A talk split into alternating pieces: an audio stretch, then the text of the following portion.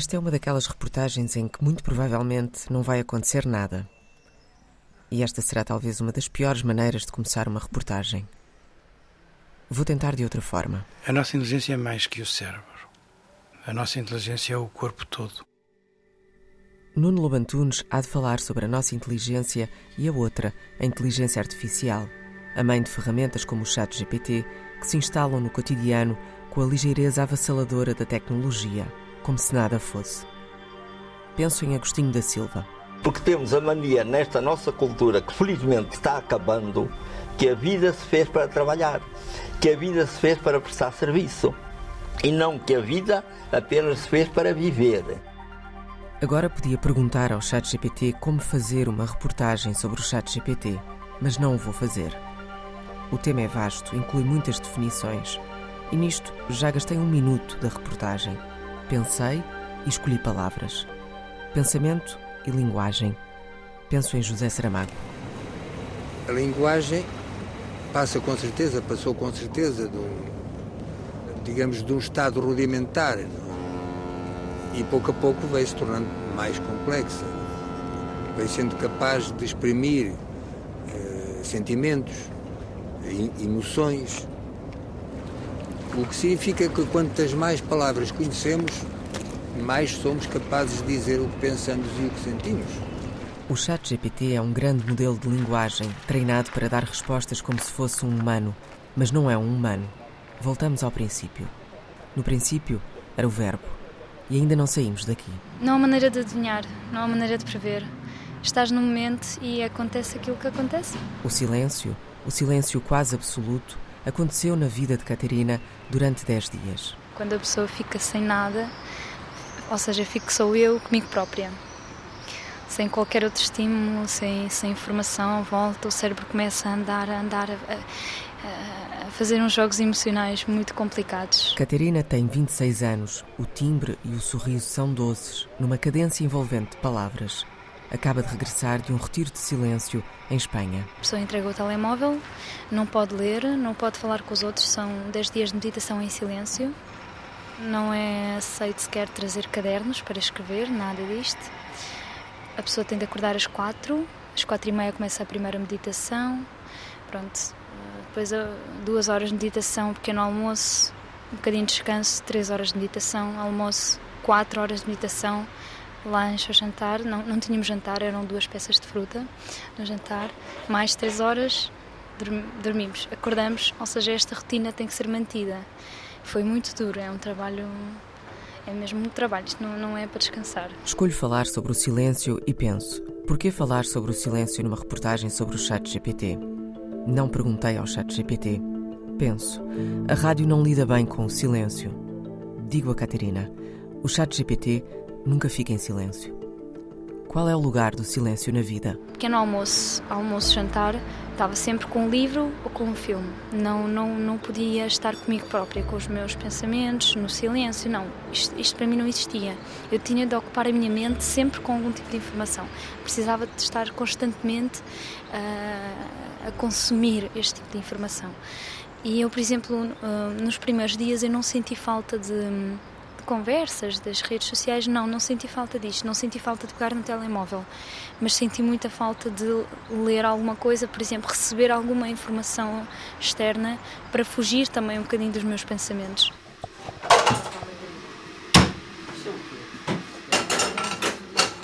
Francisco, vais ganhar o, o metade do chouriço. São sete da tarde. Domingos, Joana e Francisco preparam um caldo verde. Já há muito tempo que a cozinha é uma das moradas da Alexa, a assistente digital da Amazon, que tanto pode pôr uma música a tocar, como servir de temporizador. Alexa, give me a 10 minute timer. 10 minutes, starting now. Ou identificar quem está a falar. Alexa, who am I? Francisco is speaking. You're in Joanna's account. Nesta casa, a inteligência artificial é bem-vinda. Quando o chat GPT passou a estar disponível para o grande público há seis meses, Domingos Guimarães, empresário na área da publicidade e do empreendedorismo social, começou logo a usar. Respostas a mails chatos eh, relativamente formais e que não há uma relação com, com a pessoa do outro lado, responde e cria, cria conteúdo. tradução de conteúdo de uma língua para outra que é imediata e, e com, com bastante qualidade. Dar um tom mais formal a um, a um e-mail, especialmente noutra língua, acho que é um, é um apoio incrível.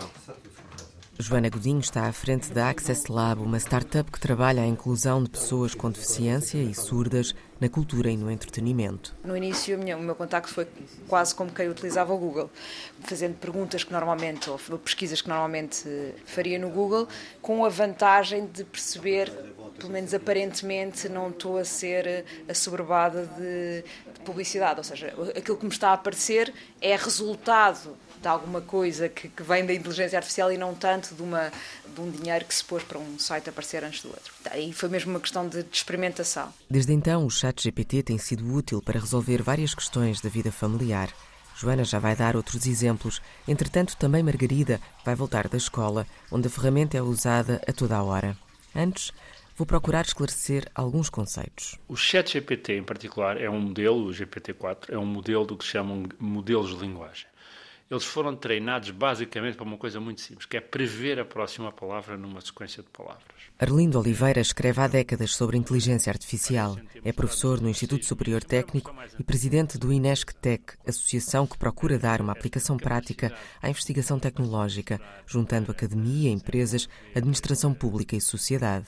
Nos últimos meses, Arlindo Oliveira já perdeu a conta ao número de convites que recebeu para falar sobre inteligência artificial e o chat GPT. Modelos de linguagem já são muito antigos. Há modelos de linguagem há dezenas de anos. E estes modelos de linguagem eram usados para muitas coisas. Por exemplo, quando nós escrevemos no telemóvel e ele sugere palavras para completar, está a usar um modelo de linguagem.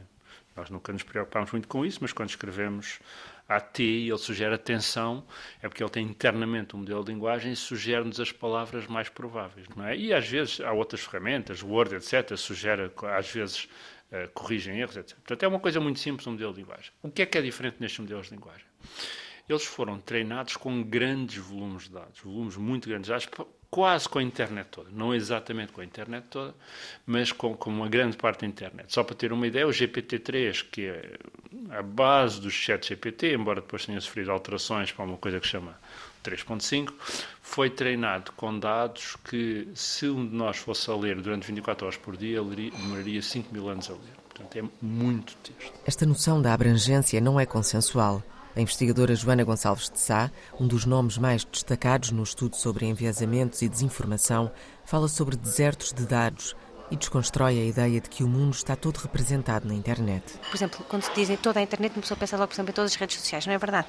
Tem uma grande preponderância de uma rede social em particular, que se chama Reddit, que se sabe que tem uma muito maior participação de um, jovens dos Estados Unidos. Portanto, há uma, uma grande sobre-representação da forma como, são, como pensam e falam e agem esses jovens que estão nessa rede social, que é uma minoria da população, principalmente se nós pensarmos na população mundial. E agora, porque a internet também é enviesada e porque os, os sítios da internet que foram escolhidos para treinar o modelo, muitas vezes só porque os dados são disponíveis, também são enviesados, estes modelos vão ser naturalmente enviesados. Eles vão transmitir uma cultura particular, uma ideia particular, valores particulares e, e, e é muito mais fácil pensarmos que se toda a gente está a usar esta ferramenta, vai haver uma uniformização do tipo de informação a que eu tenho acesso e até quase do tipo de estrutura de pensamento eh, e de comunicação a que eu posso chegar. A investigadora do LIP, Laboratório de Instrumentação e Física Experimental de Partículas, vai mais à frente detalhar a questão dos enviesamentos. Por agora, Arlindo Oliveira segue com a explicação sobre a inteligência artificial generativa e os modelos de linguagem. Quando ele diz uma coisa qualquer que está errada ou que que seja ofensiva, a coisa, a palavra natural a seguir é pedir desculpa, ou a sequência de palavras natural a seguir é pedir desculpa. Isso não significa que ele tenha um estado interno onde se sente arrependido para pedir desculpa. É? Agora, tem um estado interno, apesar de tudo, que é a sequência de palavras, a conversa que teve lugar, e dentro dessa conversa ele tem ali um estado. Houve uma peça famosa do do, do, New York Times, onde o modelo declara o amor pelo entrevistador, pelo jornalista, etc. E tudo aquilo tem a ver, tem a ver com a sequência de palavras que levaram àquilo. Agora, tanto quanto nós sabemos, este estado interno é muito diferente do que existe internamente ao cérebro de um ser humano, ao estado de um ser humano, que tem as suas motivações, tem as suas motivações de longo prazo, tem a sua história, etc. Nada disto existe no sistema. O desafio, acrescenta Joana Gonçalves de Sá, é perceber que estes modelos podem parecer mais credíveis do que na realidade são. A partir do momento em que nós criamos um modelo de linguagem que fala como nós, eh, que faz um discurso estruturado, que até pode usar vocabulário mais ou mais académico ou mais cuidado em relação ao que nós tipicamente vemos na discussão de café, ainda mais a hora de credibilidade pode ter uh, a informação que lá está. E existe muitas vezes a ideia, que é muito difícil de combater, que é às vezes as coisas que são mais intuitivas ou que, fazem, que parece que fazem sentido, que é, é lógico, ah, claro, é lógico, são erradas.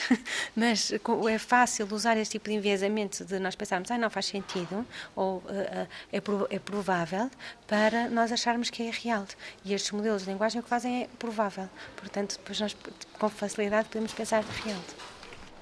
Uma pesquisa sobre a finalidade do chat GPT, afinal para que serve, deixa-nos sempre entre dois caminhos. De um lado, a explicação técnica, prever a próxima palavra numa sequência de palavras. Do outro, a sensação do dia a dia, como por exemplo a que se vive em casa da família Guimarães, onde todos usam. Francisco tem 14 anos, está a terminar o nono ano. Usa para estudar. Francisco, eu acho que tem uh, diversas vantagens. A primeira, eu acho que é do domínio da preguiça, que é muito mais fácil fazer uma pergunta, uma pergunta específica e ele responde ao que estás a perguntar, ao contrário do livro, em que normalmente precisas de ver onde é que é a fase que tu estás a, estudar, tens de ver o que é que estás a estudar e o sítio onde queres recolher a informação. Outra vantagem, eu acho que como ele ao longo do tempo começa a perceber mais o que é quem tu és, o utilizador, uh, assim eu acho que ele uh, responde-me mais especificamente ao meu uh, estilo de estudo do que a matéria que eu recolho no manual. Para o pai, Domingos é um super assistente pessoal. No fundo, é como nós termos um assistente pessoal que tem um curso de medicina, um assistente pessoal que tem um curso de filosofia, um assistente pessoal que tem um que, que, sabe tudo sobre as datas históricas dos acontecimentos. Para a mãe, Joana, tem sido uma ferramenta muito útil na organização da vida familiar. Viagens, ok. Eu quero fazer uma viagem a este país, o que é que me aconselhas durante três dias? E de repente vem uma, vem uma sugestão de viagens e diz: Mas eu quero um lado mais cultural aqui. E acrescenta uma série de, de níveis. Acho que hum, me desbloqueia imensas situações uh, o início, este planeamento de viagens, eu nem sequer sabia por onde é que havia de começar. Uh, começar pelo, pelo chat GPT tem sido, um, tem sido muito útil numa série de coisas. Uh, tenho que oferecer uma prenda de anos a uma pessoa e não sei, não, não me lembro minimamente nem tenho ideias. E de repente escrevo, esta pessoa Joana tem esta idade, usou também o chat GPT para fazer com a filha mais velha um plano de estudos para os exames. Margarida, 17 anos, está numa escola internacional, onde a ferramenta já ocupa um lugar na sala de aula. É uma coisa muito presente no meu dia a dia na escola e na vida escolar, porque eu também usando computadores para todas as minhas aulas, acho que toda a gente recorre ao ChatGPT para seja qualquer coisa, desde que seja coisas normais da escola, como coisas da vida pessoal, como até já estamos a ver para viagens finalistas, o que é que devemos fazer. Portanto, qualquer coisa do mais básico ao mais complicado, nós usamos o ChatGPT. E eu acho que também uh, é uma coisa que até a minha escola já se apercebeu muito, porque temos professores já a, ter, a terem problemas de pessoas a falsificarem assim composições e aliás há um site nós temos um site que é usado pelo IB que é um sistema em que vê falsificações de todos os sites e consegue usar consegue ver falsificações do ChatGPT, portanto, isso é uma coisa já feita automaticamente. Tal como fazia para a Wikipedia, por exemplo. Exatamente, exatamente. Margarida não leu o artigo publicado há 35 anos pelos filósofos Andy Clark e David Chalmers sobre a mente estendida, mas os próximos segundos soam como um eco juvenil e espontâneo dessa reflexão. É uma extensão um bocadinho do que está a acontecer no meu cérebro e no que eu estou a trabalhar academicamente. Ou seja, eu posso estar presa em algum tipo de trabalho e se eu vou ver um exemplo ao ChatGPT, é, é como um desbloqueio logo automático e obviamente que por um lado está-me fazer pensar menos e a, a raciocinar menos, mas por outro lado acho que também está a fazer está-me a ajudar a fazer trabalhos muito mais concisos e que fazem sentido porque sei o que é que estou a, a fazer, tenho exemplos, tenho e que realmente ajuda o meu cérebro a começar a trabalhar. Agora, se começa a trabalhar ou para de trabalhar, não sei. É uma coisa tão imediata e tão fácil de utilizar que é quase como se fosse um segundo cérebro, diria eu.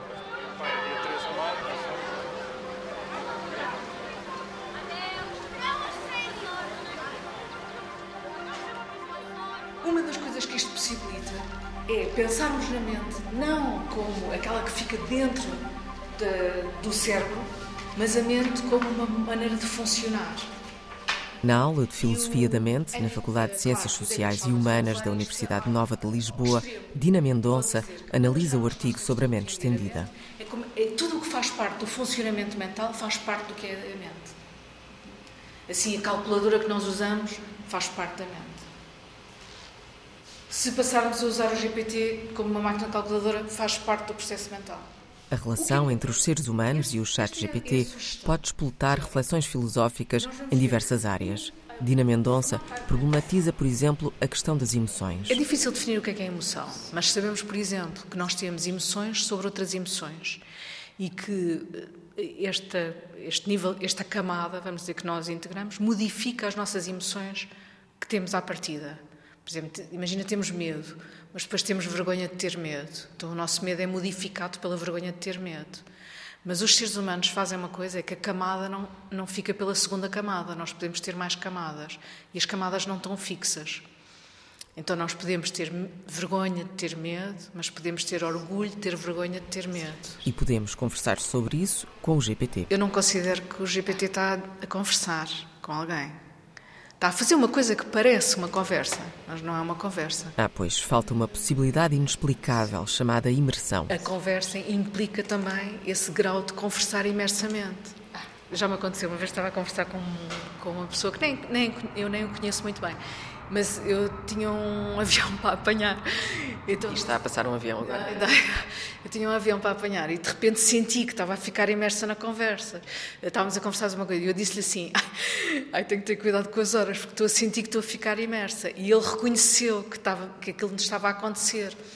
Mas, sendo que isso era verdade, nenhum de nós consegue deliberadamente. Agora vou ter uma conversa com a Isabel e vou ficar imersa. Não é, isso que não é assim que funciona. Pois não, eu também não consigo fazer isso. Mas interessei-me pelas aulas de Dina Mendonça ainda por outro motivo: os exercícios de escrita. A escrita faz pensar. Mas sinto que isto é verdade e que a maior parte das vezes, quando eu afirmo isto, ninguém reage, isso não é verdade. Já é mais difícil dizer exatamente como é que faz pensar.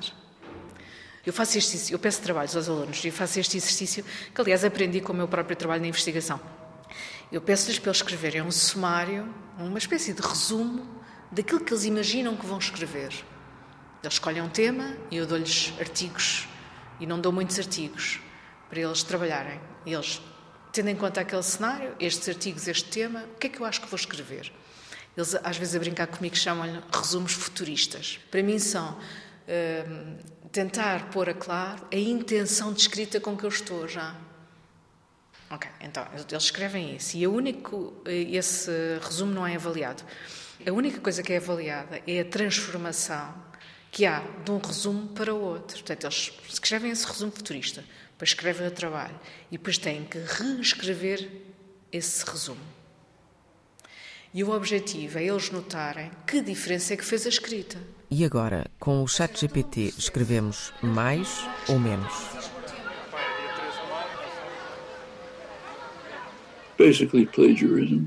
Just happens to be high tech. O filósofo e linguista norte-americano Noam Chomsky tem sido uma das vozes mais críticas, considerando, numa das muitas entrevistas em que falou sobre o tema, que o chat GPT serve apenas para evitar aprender e é basicamente uma forma de plágio de alta tecnologia. Uh, chat GPT is uh basically high-tech plagiarism. Oi, gente. Meu nome é Andy Kaufman.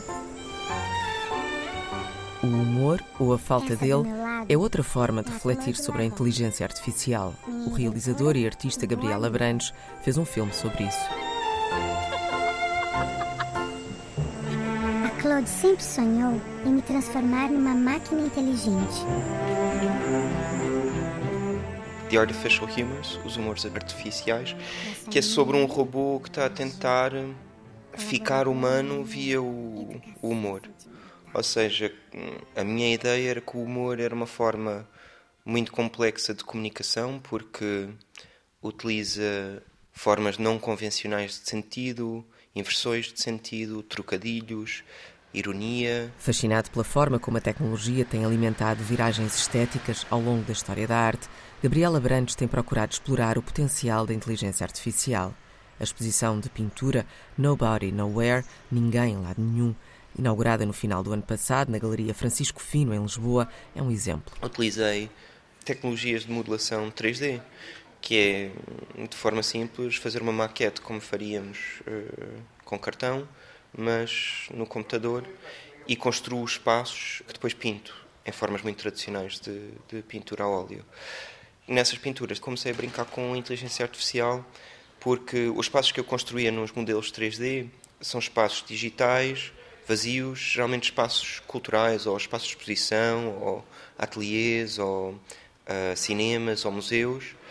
E são os únicos personagens que estão nesses espaços são fantasmas, fantasmas digitais. Então é como se fosse uma visão distópica de um futuro, um futuro completamente digital, sem humanos, e toda a arte que existe dentro desses espaços. Há uma pintura que é um museu e está um fantasma que está no meio, o museu está inundado por um mar digital, e o fantasma que está no museu, sozinho, a desenhar, está a copiar pinturas que estão na parede e todas essas pinturas que estão na parede do museu são feitas por inteligência artificial, pelo o modelo do OpenAI que chama-se DALI. Gabriela Brantes está a escrever um guião para um filme e o GPT é já um interlocutor presente nesse processo. O realizador está mesmo a treinar o um modelo para lhe responder cada vez melhor. Eu comecei logo a usar o, o DaVinci, o GPT-3 e depois o 3.5 e o 4.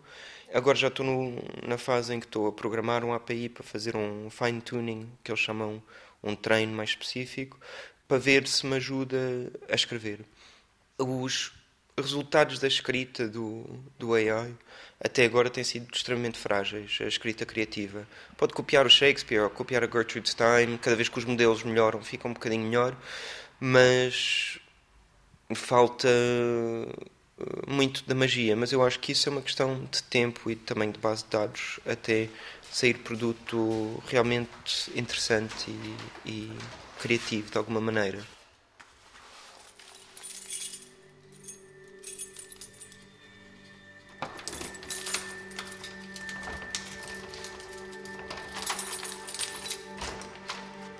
forma que eu construí a coisa é que treinei-o para basicamente ter a minha voz e responder às mesmas preocupações e interesses. E o meu interesse é poder dar uma ideia e depois trabalhar essa ideia. Por isso, no fundo, é criar um espelho.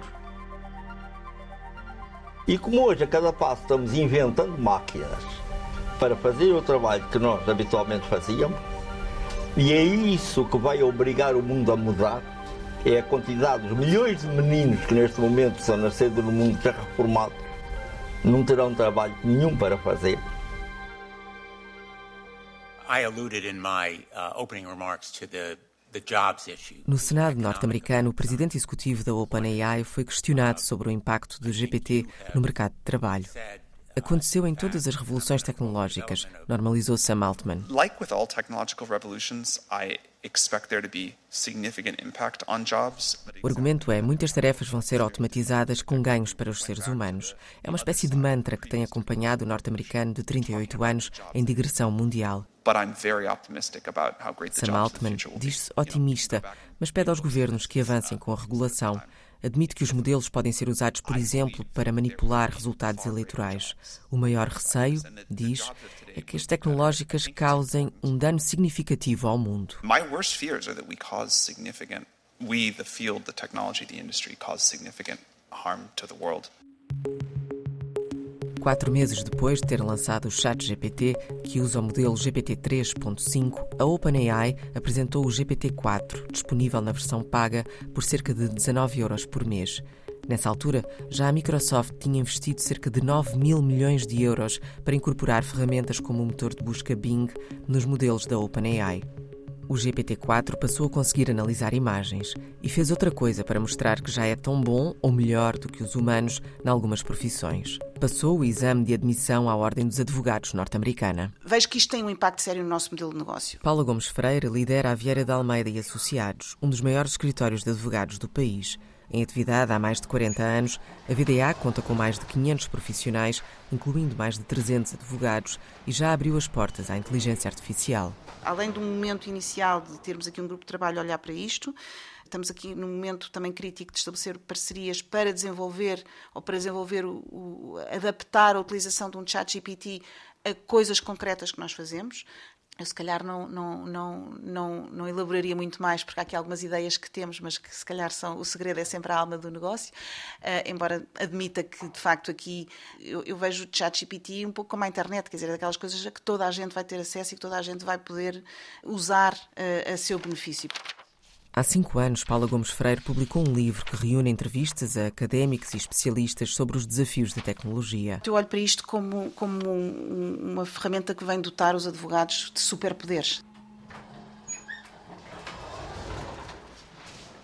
Eu consigo perfeitamente imaginar que eu posso ter aqui uma ferramenta dentro de casa, a quem eu peço, dá-me o precedente X, Y e Z, com estas características, com esta condição, atualização com esta base de legislação, e eu tenho, em menos de nada, posso ter em menos de nada, um documento à minha frente, pronto para começar a trabalhar, tendo poupado, de facto, aqui uma série de, de tempo. A VDA é o único escritório de advogados naquele que se apresenta como um dos maiores consórcios mundiais em inteligência artificial responsável. Aqui uma preocupação de perceber o que é que está a acontecer em todo o mundo e de fazer aqui um estudo comparativo de qual é a regulação que existe pouca, mas aquela que existe qual é e o que é que está a ser pensado, portanto ter aqui um estudo comparativo e o desenvolvimento depois de um modelo para avaliar se os produtos de inteligência artificial que possam ser desenvolvidos por cada uma destas empresas que integra o, o centro cumpre com os tais requisitos de uma Responsible AI. A iniciativa, criada no âmbito do PRR, o Plano de Recuperação e Resiliência, anunciou um investimento de quase 80 milhões de euros para, entre outras coisas, desenvolver mais de 20 produtos de inteligência artificial responsável. Consórcio é liderado pela Unbabel, empresa portuguesa de tradução assistida por inteligência artificial, e agrega startups, centros de investigação como a Fundação Champalimau ou o Instituto Superior Técnico. Mas quando se fala em inteligência artificial responsável, o problema é sempre a parte do responsável. Além disso, o prédio já está a arder. A grande maioria destas revoluções que nós estamos a viver na era digital, da revolução digital, estão a ser lideradas por empresas privadas, quase sem controle nenhum dos Estados. A investigadora Joana Gonçalves de Sá assinala este marco na história da ciência. Eu acho que é possivelmente a primeira vez agora da era moderna em que nós estamos a desresponsabilizar-nos, nós cientistas e nós os Estados, nós as nações, de ser atores muito participativos, muito ativos em algo que é uma revolução científica e tecnológica. Portanto, eh, estas empresas estão a conseguir fazer isto porque podem, porque têm financiamento para ter acesso a estes eh, dados, para treinar, para ter capacidade computacional para, para os fazer e depois, eventualmente, até para, para toda a parte de curadoria humana, porque o chat GPT depois tem uma humanos a corrigir, não é? perceber se as palavras estão a sair na ordem certa e tudo, aquilo é um, é um feedback máquina-humano. E eu não conheço praticamente instituto de investigação ou centro de investigação nenhum que tenha este tipo de recursos. No Laboratório de Instrumentação e Física Experimental de Partículas, Joana coordena um grupo que estuda o impacto das decisões individuais na sociedade, por exemplo, quando acreditamos e partilhamos desinformação. Para ilustrar o impacto que o fenómeno GPT pode ter na sociedade, a investigadora faz uma comparação simples. Nós lançarmos produtos destes para o mercado sem estarem regulados, é quase como nós lançarmos medicamentos sem os testarmos antes. Os modelos podem perpetuar e amplificar enviesamentos, podem ser treinados em desinformação, podem causar o tal dano significativo à sociedade, como assumiu o líder da OpenAI. Sam Altman avisa: se correr mal, pode correr muito mal. Wrong, e a tradução pode ser risco de extinção da humanidade pausadamente: risco de extinção da humanidade. Esse é pelo menos o aviso deixado por centenas de especialistas em tecnologia e empresas, incluindo a OpenAI, criadora dos modelos GPT, num comunicado divulgado no final de maio. Avisam que mitigar o risco de extinção da humanidade por causa da inteligência artificial deve ser uma prioridade a par de outros riscos, como uma pandemia ou uma guerra nuclear. Eu tenho dado várias vezes o exemplo da, da Revolução Industrial. Muitas vezes dizemos que estamos na quarta, não é? A primeira começamos a pensar agora na máquina a vapor e essas coisas todas. Entre a descoberta da máquina a vapor e a primeira legislação a limitar o trabalho infantil nas fábricas, passaram 70 anos. Okay? Portanto, durante 70 anos, e, e, esta primeira legislação eh, ainda dizia coisas do tipo: crianças de 9 anos não devem trabalhar mais de 12 horas por dia. É? Portanto, coisas que para a nossa sensibilidade agora são chocantes. E eu acho que quase sempre que aparece uma destas tecnologias e uma revolução tão grande, nós temos um período que eu vou chamar a Idade Negra do, do desenvolvimento dessa tecnologia. Nós vamos fazer todas as coisas que nos vamos arrepender agora e estamos a fazê-las muito rapidamente. Nós agora é a altura em que estamos a ter as crianças a morrerem nas minas de carvão. No princípio era o verbo. Qual verbo? Chega uma altura em que eu, por exemplo, estava sentada na rua, só, a pensar, sem, sem nada para fazer, é hora de descanso e intervalo. Então começas a observar as árvores, começas a observar tudo à tua volta e começas a ficar tão sensível, tão sensível que não precisas. Uh, chega uma altura em que já não precisas de mais informação, um, qualquer tipo de informação que já está tudo dentro de ti. Catarina e a experiência do silêncio. Penso, nesta dança com a extinção, o silêncio parece definir-nos cada vez mais como seres humanos. A nossa inteligência é mais que o cérebro. A nossa inteligência é o corpo todo. Nuno Lobantunes, neuropediatra e especialista em neurodesenvolvimento, confessa que está preocupado com o avanço da inteligência artificial. Ou se arranja um, me parece, um, um, um acordo do tipo que semelhante àquilo que se fez em relação ao genoma humano, seria possível, naturalmente, criar pessoas à medida, digamos assim, que era um mundo distópico de alfas, betas e gamas, não é? E, portanto, isso foi, foi parado com um consenso internacional. Não sei se é tão fácil de fazê-lo em relação à, à inteligência artificial. A premissa de que o chat GPT responde como se fosse um ser humano Nuno Lobantunes acrescenta uma observação. E aquilo que eu tenho, que tenho sentido, de alguma maneira, é que a forma como, como as respostas são dadas eh, são muito autísticas. O que eu quero dizer com isto é falta a flutuação do humor, falta uma, algo que é inesperado, falta a pausa, falta a interrogação, a dúvida, falta qualquer coisa que saia fora do, do que é lógico e que, hum, de alguma maneira, todos nós introduzimos nas nossas, nas nossas conversas um certo desvario de temas que, uh, que saltam um bocadinho, ou que acrescentam, ou que põem entre parênteses, ou que. Pronto, isso não está lá presente. Reconhecendo vantagens em várias áreas da medicina, o diretor clínico do PIN, Partners in Neuroscience, assinala o que é insubstituível. Há o aspecto do cuidar, aquilo que eu acho que é um ser mortal acompanhando o outro numa fase da sua vida em que ele está mais fragilizado. Há essa parte é, é muito difícil, ou será insubstituível, ou muito difícil de substituir. Eu creio que continua a ser uma parte muito importante da arte da medicina, como seja, por exemplo, comunicar uma notícia. Escolher as palavras. Escolher cá dentro as palavras. Le désespoir est une forme supérieure de la critique. Pour le moment, nous l'appellerons bonheur. Les mots que vous employez n'étant plus les mots, mais une sorte de conduit à travers lequel les analphabètes se font bonne conscience. Mais la.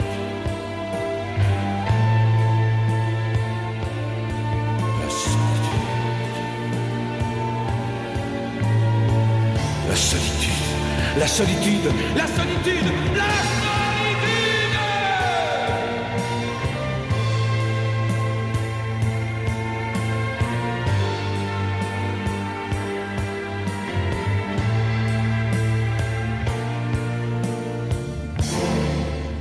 E cada vez temos menos palavras, cada vez usamos menos palavras. Quer dizer, no tempo em que nós vivíamos nas cavernas e não conhecíamos nem os verbos nem os substantivos, mas fazíamos on, on, on, e com isso nos entendíamos, suponho eu que nos entendíamos, E sim, e acabaram, acabavam por se entender, evidentemente. E, e foi com esses sons iniciais primitivos que se foram, foram construindo a linguagem. Os idiomas, as línguas, tudo isso foi construído assim. Parece que estamos num processo de involução em que estamos a voltar às cavernas. Se calhar estamos, qualquer dia começamos, enfim, para dizer eh, a uma mulher que, se, enfim, que, que se gosta dela, somos capazes de dizer oh, oh, qualquer coisa assim. E, e, ela ficará muito contente porque lhe disseram desta maneira um pouco estranha que é amada.